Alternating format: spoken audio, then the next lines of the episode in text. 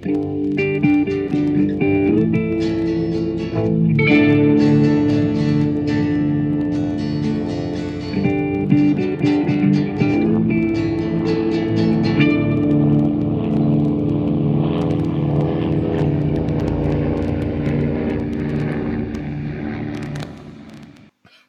und herzlich willkommen zu einer neuen Folge Mesh unter Messer. Mein Name ist Dela und bei mir ist der wundervolle Flo. Hallo Flo. Hallo Dela, schön wieder hier zu sein. Darf ich Jesus zu dir sagen? Du darfst mir sagen, was du willst, ich könnte dich eh nicht davon abhalten.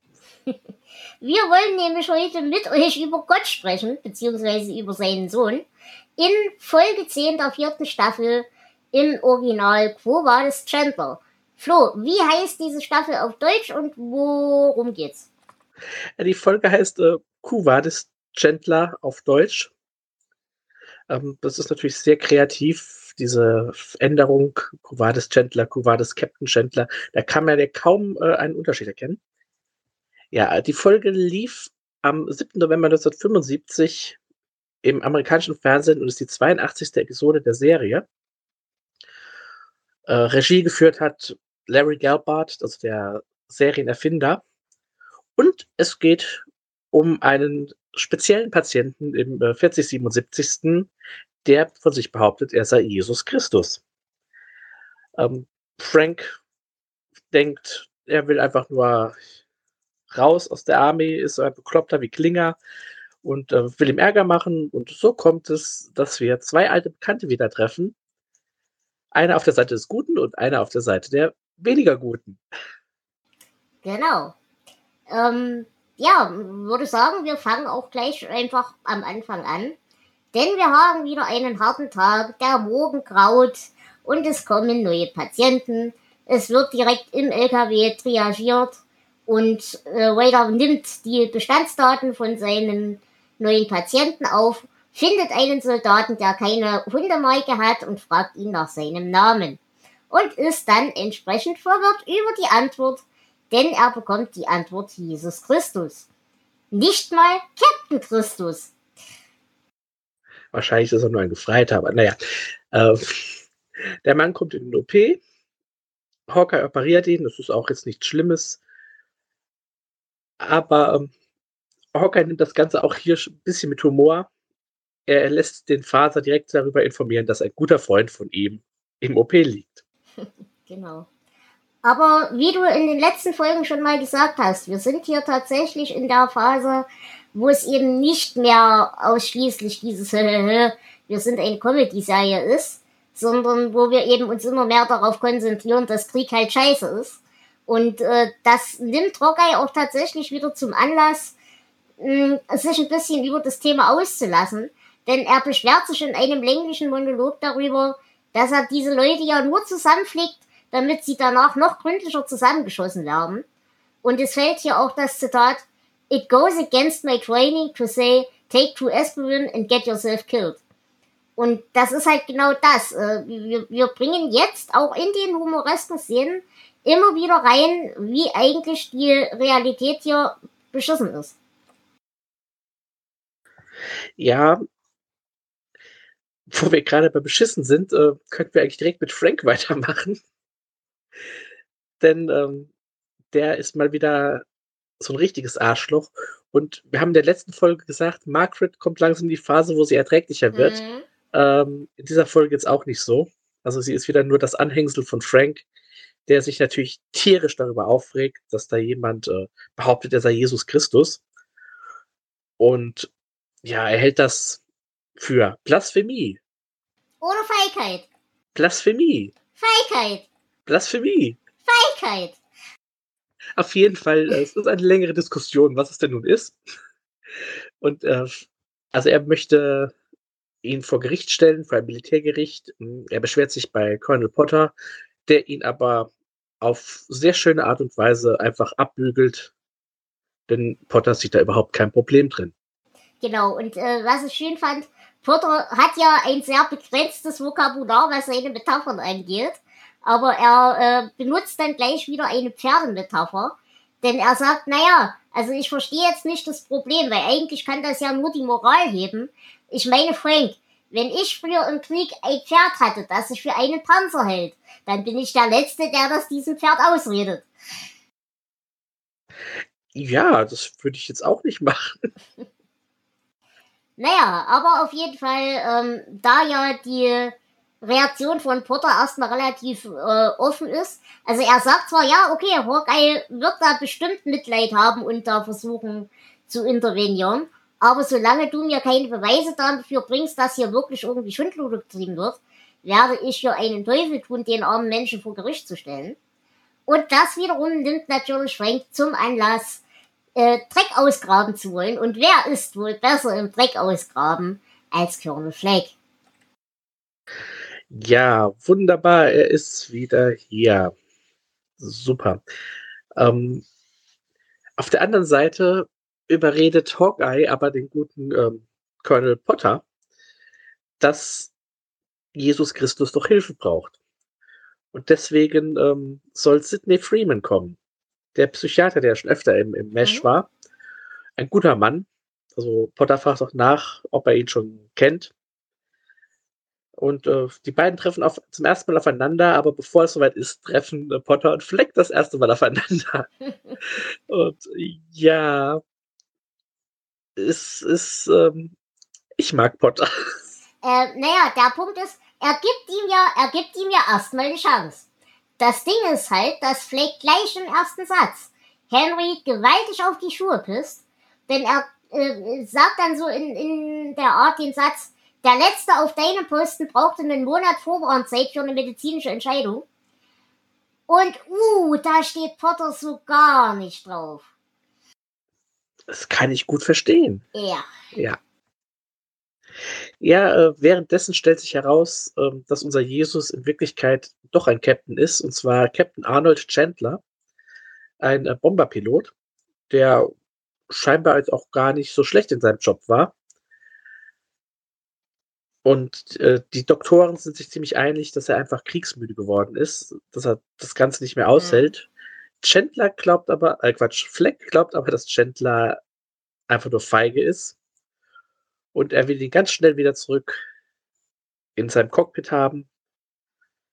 Ja, und, und um das umzusetzen, droht er Friedman, äh, denn er weiß, wer, er weiß, wer Friedman ist und er hat ja damals bei seinem Treueeid gar nicht, äh, seinen Treueeid nicht unterschrieben und so. Und äh, Fleck glaubt halt, das ist voll die Methode, um ihn zu erpressen, damit Friedman eben attestiert, nein, der hat gar keine Klatsche, der ist nur ein Feigling. Und ja, äh, Hawkeye fragt daraufhin auch, wo es denn möglich ist, dass er seinen Treueeid widerruft. Er will mich auch weg. Ja, naja, und äh, Freeman hat aber überhaupt keinen Bock, sich von diesem Wichser da einschüchtern zu lassen. Und tut ihn auch die ganze Zeit nur blöde anmachen, was ich auch großartig finde. Ähm, naja, und tut halt auch einfach, macht halt auch einfach seinen Job. Und hier muss ich sagen, wie hat dir das gefallen? Ich fand seine Herangehensweise an den Patienten ganz großartig. Weil er ihn eben wirklich erstmal relativ offen fragt, naja, wann hast du denn deine echte Identität entdeckt? Und geht darüber ran. Also er, er versucht erstmal gar nicht, ihm das auszureden.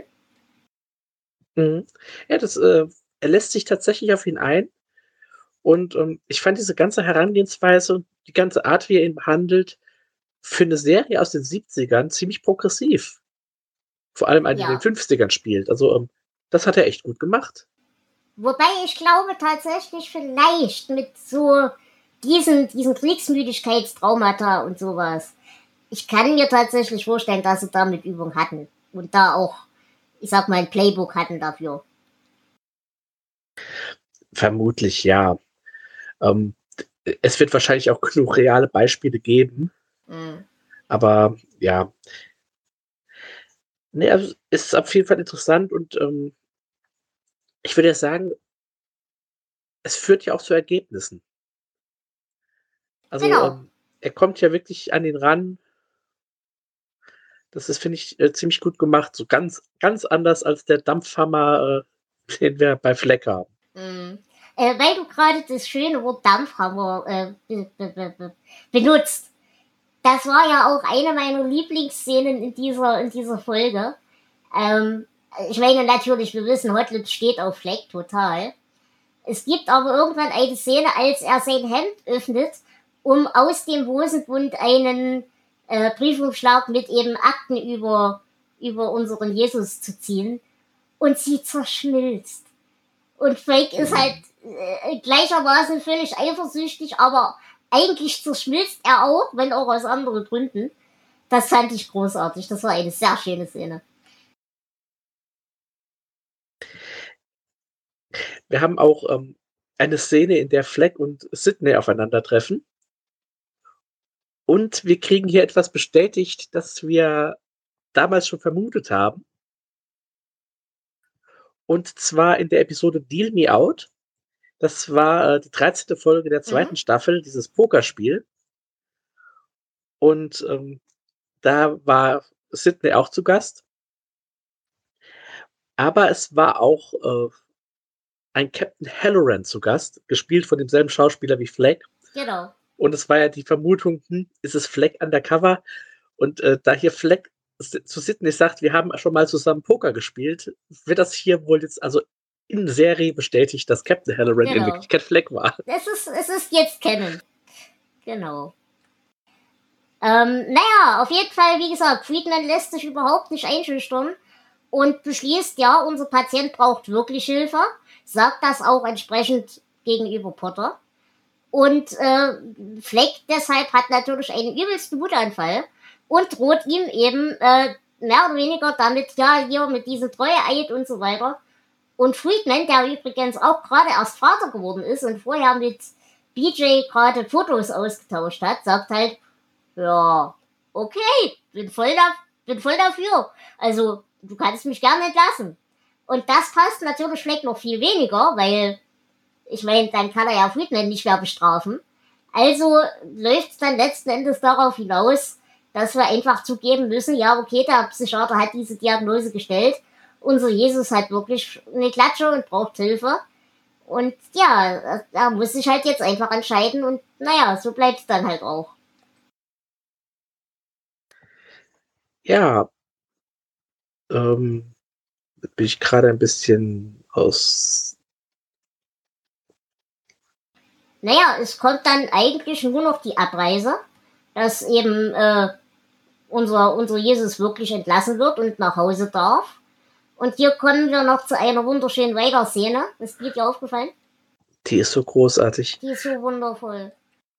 Also Raider äh, geht zu Jesus wir bleiben jetzt einfach dabei und ähm, bittet ihn, einen Freund zu segnen. Und er holt sein Teddy raus und Jesus segnet den Teddy und Jesus legt seine Hände auf das Gesicht von Raider und segnet auch Raider. Und hier erfahren wir zum allerersten Mal in der Serie Raiders wirklich Vornamen. Echt? Ist das das erste Mal? Das allererste Mal, tatsächlich. Okay. Weil Raider dann zu ihm sagt, äh, nicht Raider, Walter. Gesegnet hm. seist du, Walter. Und äh, ja, wir kennen das halt, aber ich habe nachgeschaut, es ist wirklich das erste Mal, dass okay. der Vorname im Laufe der Serie fällt. Und das ist eine wirklich, wirklich schöne Szene. Die ist wirklich großartig. Weil Vader halt auch wirklich die ganze Folge über. Ich meine, klar, er ist sich auch nicht sicher, ob der jetzt wirklich Jesus ist. Aber er will das Risiko nicht eingehen, dass es vielleicht doch ist. Und er ist demzufolge auch die ganze Zeit erstens sehr, sehr, sehr, sehr lieb zu ihm und bringt ihm einen zweiten Saft und Zeug und Sachen und, und guckt ihn auch immer so ehrfürchtig an. Und de alleine deshalb fand ich halt diese Abschlussszene so wundervoll, die war wirklich großartig. Ja. Gut. Das, ähm, wir haben in der Serie, in der Folge eine Szene, in der Potter erklärt, dass er in Rente gehen wird in 17 Monaten, zwei Wochen und sechs Tagen. Wir wissen, wann er angekommen ist, nämlich ähm, am 19. September 1952. Und rechnerisch würde das bedeuten, dass er im Februar 1954 in Rente geht. Später in der Serie Aftermath erfahren wir übrigens, dass er das ein bisschen früher war, aber das liegt halt am Ende des Krieges mhm. auch, das passiert dann. Aber das passt zeitlich schon mal schön überein. Mhm. Was äh, nicht übereinpasst, ist ähm, eine Szene, in der Hawkeye zu Colonel Fleck, äh, Colonel Fleck ein Kaki-Godzilla nennt. Äh, Godzilla ist aber tatsächlich erst 1954 ins Kino gekommen. Hm. In den USA sogar erst 56 und wir haben hier wohl jetzt 52 noch. Hm.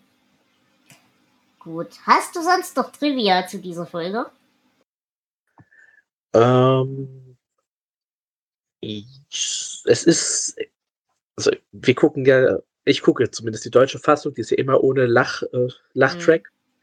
Ähm, aber bei der Originalausstrahlung war das die dritte Folge der Serie, die ohne Lachen ausgestrahlt wurde. Mhm. Und schon die zweite in dieser Staffel.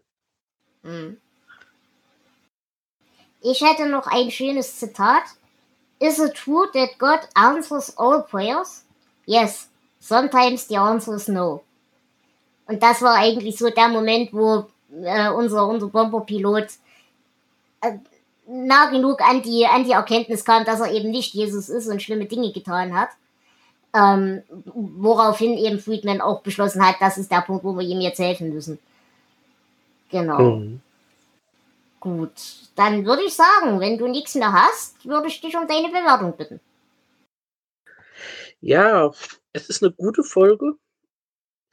Ähm, wir haben ja schon gesagt, so teilweise ein bisschen ernster, teilweise aber auch so gerade durch Fleck, würde ich auch sagen, so ein bisschen Slapstick mit drin.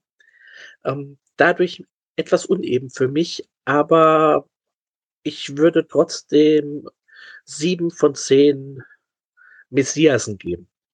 Mhm. Ja, ich glaube, ich schließe mich dir, dir da an und komme dann auch auf sieben von zehn gesegneten Teddys. Gut, dann würde ich sagen, waren wir, äh, sind wir durch mit der Folge und wir Ja. hören uns dann demnächst wieder zur Folge 11. In diesem Sinne, ciao! Ciao.